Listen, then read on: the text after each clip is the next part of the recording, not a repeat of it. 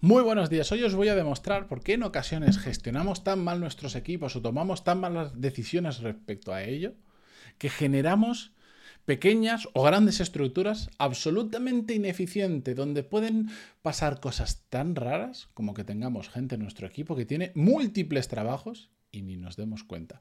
Os lo, os lo, cuento en el episodio de hoy, el 1518. Yo soy Matías Pantaloni y esto es Desarrollo Profesional, el podcast donde hablamos sobre todas las técnicas, habilidades, estrategias y trucos necesarios para mejorar cada día en nuestro trabajo.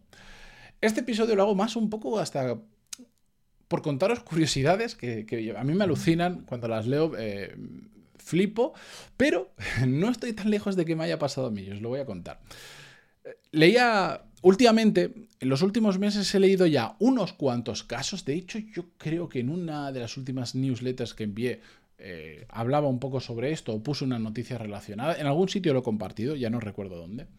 De que se están, debido al auge del trabajo en remoto, em, están habiendo ya muchos casos de personas que tienen múltiples trabajos sin que sus jefes lo sepan que no pasa, en general no pasa nada. Yo tengo un trabajo muy exigente en, dedicación y además tengo este podcast y tengo mi propio negocio. Pero porque son cosas compatibles y de hecho, cuando yo conocí a los que son dueños de la empresa en la que trabajo, yo fui de cara y dije, mira, yo tengo esto, pero a mí esto no me termina de hacer 100% feliz si solo estoy con esto, necesito trabajar con gente, con gente muy buena, aprender, poco, y estoy buscando esto, pero no pretendo dejar esto. O sea, Fui de frente, lo saben perfectamente, es absolutamente compatible, está, digamos, hasta reflejado en mi contrato de que eso lo puedo hacer por mi cuenta, ¿vale?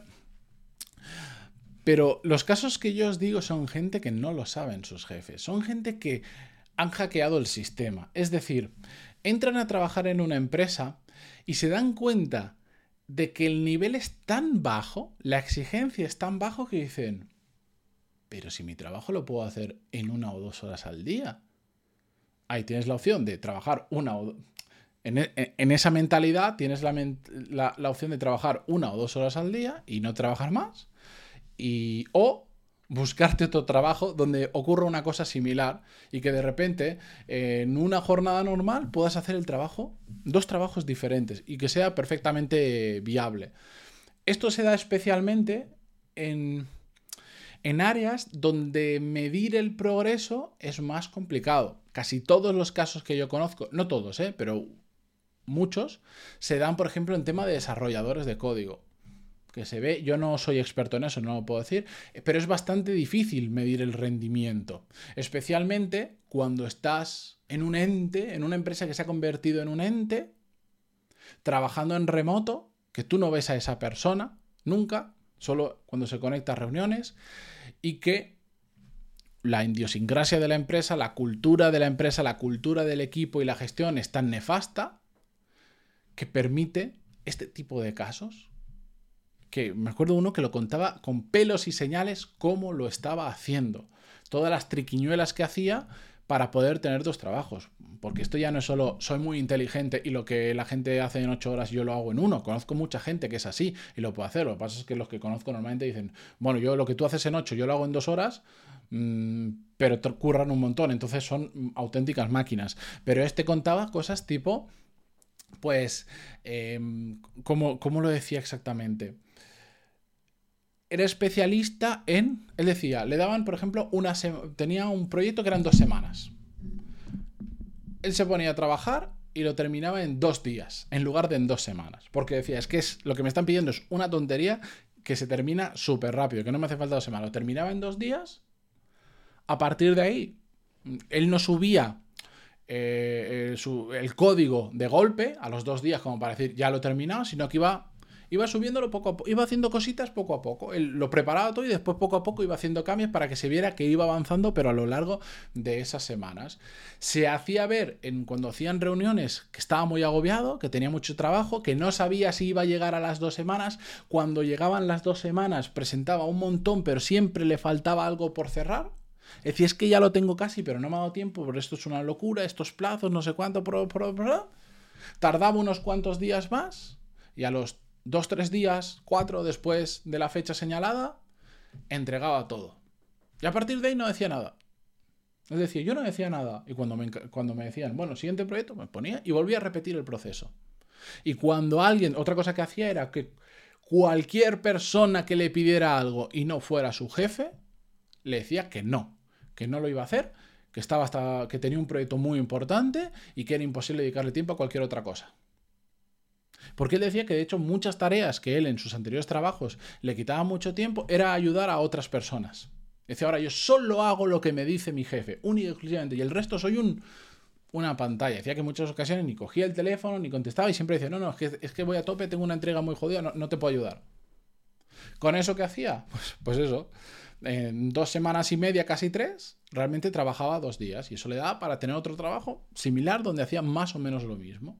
Y de hecho, él decía que en, este que leí que, podía llegar a tener, si encontraba un tercero, podría, si quisiera él, tener hasta un tercer trabajo. Entraba perfectamente en una jornada laboral que decía que no suele superar de las cuatro a las seis horas. claro, sueldo de Estados Unidos de desarrollador. No me acuerdo si es que el, tío está haciendo como medio millón de dólares haciendo esta triquiña. una, una, una, una salvajada. 400.000, una barbaridad. Bueno, pues eso es que ocurre. Eso yo lo he visto. Yo he visto un caso similar. A mí me lo han intentado hacer. Me lo han intentado colar de esta manera. No exactamente igual, pero eh, yo contraté una persona para mi equipo que mm, nada, muy bien, todo tenía muy buena pinta, estaba trabajando en un sitio, entraba con nosotros, evidentemente dejaba ese trabajo, entraba con nosotros, y yo tengo una cosa que ya he aprendido con el tiempo, que es que a mí me gusta la gente con muchísima autonomía, porque requieren menos gestión, porque son más independientes, funciona mejor, ta, ta, ta, ta, pero eso no significa que, a sobre todo al principio, yo siempre a las dos semanas, dos, tres semanas, depende del tipo de trabajo, hago un... Me siento o sea, yo al principio en el onboarding, el primer día no me hace falta mucho tiempo, les cuento el mandato, lo que espero es de ello, cómo funciona la empresa, porque hay gente que funciona y gente que no. Todo, todo, todo lo que puedo de mi cabeza lo vuelco, en la mejor medida, en la mejor manera de lo posible, que le debería, debería dedicar un poco más de tiempo, sí. Pero lo importante lo vuelco en esa primera sesión. Y, y después, a las dos, tres semanas, hago un check no es qué has hecho esta semana, estas semanas, qué has conseguido. Del mandato que tenías, ¿dónde has avanzado? Claro, esa barrera de contención para mí, ese check, es muy importante, sobre todo cuando hay gente que está viendo la oficina, gente que no, que somos un montón, que se está incorporando un montón de gente al equipo. Yo no puedo estar en el día a día, ni quiero estar en el día a día con la gente preguntando, ¿qué has hecho hoy? ¿Qué has hecho hoy? ¿Cómo vas hoy? No. Hay cosas que por cercanía estoy mucho más al tanto y otras que no pero esta, esta revisión a las dos semanas, de, y además ah, ya lo digo por adelantado a la gente, le digo, este es el mandato y dentro de dos semanas, si funciona o no funciona el equipo, nos, en el equipo nos lo va a decir en qué has avanzado. He hecho esto. No, no, tareas. En, ¿Cuál es el outcome? El, el, output, outcome, bueno, no vamos a entrar ahí. El outcome de lo que has hecho. Palpable. No he investigado, ya está, no. ¿Qué es lo que has hecho en estas dos semanas? ¿Ha valido la pena o no le ha valido la pena? Y ahí es cuando me saltan las alertas o no. Incluso diciéndolo hay gente que no lo termina de entender y te das cuenta que no funciona. Con esta persona que entró al equipo, yo ya veía cosas raras. Veía cosas raras. Mm, para el tipo de.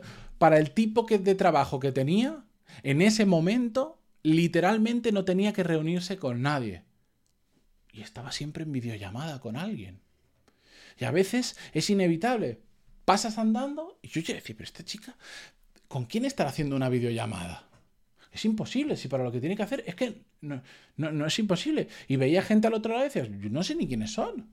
No son nadie de la empresa, porque bueno, si son compañeros del equipo, puedo decir, pues igual se está liando y está hablando con el de marketing ya, con el de ventas, que no es el momento, pero bueno, eso es un tema a corregir. Es decir, no te preocupes, eso llegará. Por ahora, céntrate en esto. Pero yo no conocía a esa gente, hasta que al final, a ver, yo no tengo a ciencia cierta esto, ni una prueba clara, pero sí tengo claro que lo que pasaba es que esa persona no había dejado su anterior trabajo. Dijo, voy a probar aquí a ver si cuela. Y estaba haciendo los dos trabajos a la vez. Evidentemente, a las dos semanas, cuando me senté me dije, a ver cómo vamos, pues me vino con la típica respuesta de la gente que por lo menos en lo que yo hago en mi equipo, no funciona, que es he estado investigando, creo que, me parece que... dices, ya, pero eso son reflexiones de una hora. ¿Qué has hecho? ¿Qué. O sea, ¿dónde está el sílabus del programa? ¿Cuáles son las personas que van a grabar? ¿Cuáles son los casos de éxito que vamos a meter? ¿Con cuántos has contactado? ¿Cuántos te han dicho que sí? ¿Cuántos te han dicho que no? Cosas que en dos semanas puedes hacer. Después se pule, después se mejora, después se... lo que sea. Cero. Y ahí me di cuenta y, enseguida pues es una persona que saqué de mi equipo. Porque me di cuenta de que me estaba, me estaba intentando vacilar. Por suerte, el error fueron dos semanas o tres, no me acuerdo. Más duro fue encontrar a la persona que le sustituyera y todo eso. Que... Bueno, pero eso no, no lo puedes prever. Lo importante es tener las barras de contención necesarias para todas esas cosas detectarla. ¿Cuándo ocurren todos estos casos de que, de que de, que hay gente que puede hacer como el caso que os contaba antes de estos desarrolladores y tal. Cuando es tan ingestionable un equipo o se está haciendo tan mal que, que pasa desapercibido. Yo creo que lo he contado aquí muchas veces. Yo conocí una persona que trabajó en las oficinas, no me acuerdo nunca si era Dublín o Berlín, que sé que no tiene que ver, eh, en las oficinas de Airbnb, cuando, cuando hicieron la expansión a Europa, abrieron oficina ahí, en Dublín o Berlín, yo juraría que era, me, imagino que sería Dublín por el tema de impuestos, eh, Berlín por el tema de talentos, si no, da igual donde fuera y, esta persona me decía que ya podía pasar semanas y semanas y semanas sin hacer absolutamente nada y que nadie se diera cuenta.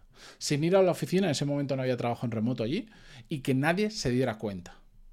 De hecho, decía, si tú vas hoy a la oficina, entras, te pones a trabajar ahí y nadie se va a dar cuenta que ni siquiera trabajas en Airbnb. Porque es tal caos que es un cachondeo. Mi jefe no sabe ni quién soy, me decía. No sabe ni quién soy. Porque no está ni en el proceso de selección. Ha entrado un nombre que va a hacer esto.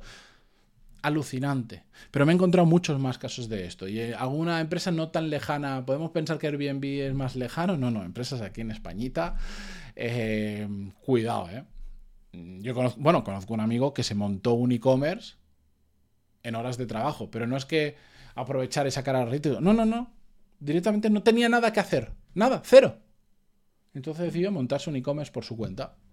Y estuvo como seis meses trabajando en ese e-commerce por su cuenta, porque no tenía literalmente cero cosas que hacer y nadie le decía nada. Y aunque él pedía, oye, ¿qué puedo hacer? Le decían, ya te vamos a asignar un proyecto.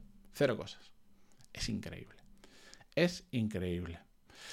Pero bueno, eh, yo no sé si esto mm, igual no es un, un, podcast, un episodio tan práctico, pero al menos yo me he desahogado. Gracias por aguantarme un día más, como siempre. Gracias a todos y mañana cerramos la semana con un nuevo episodio. Adiós.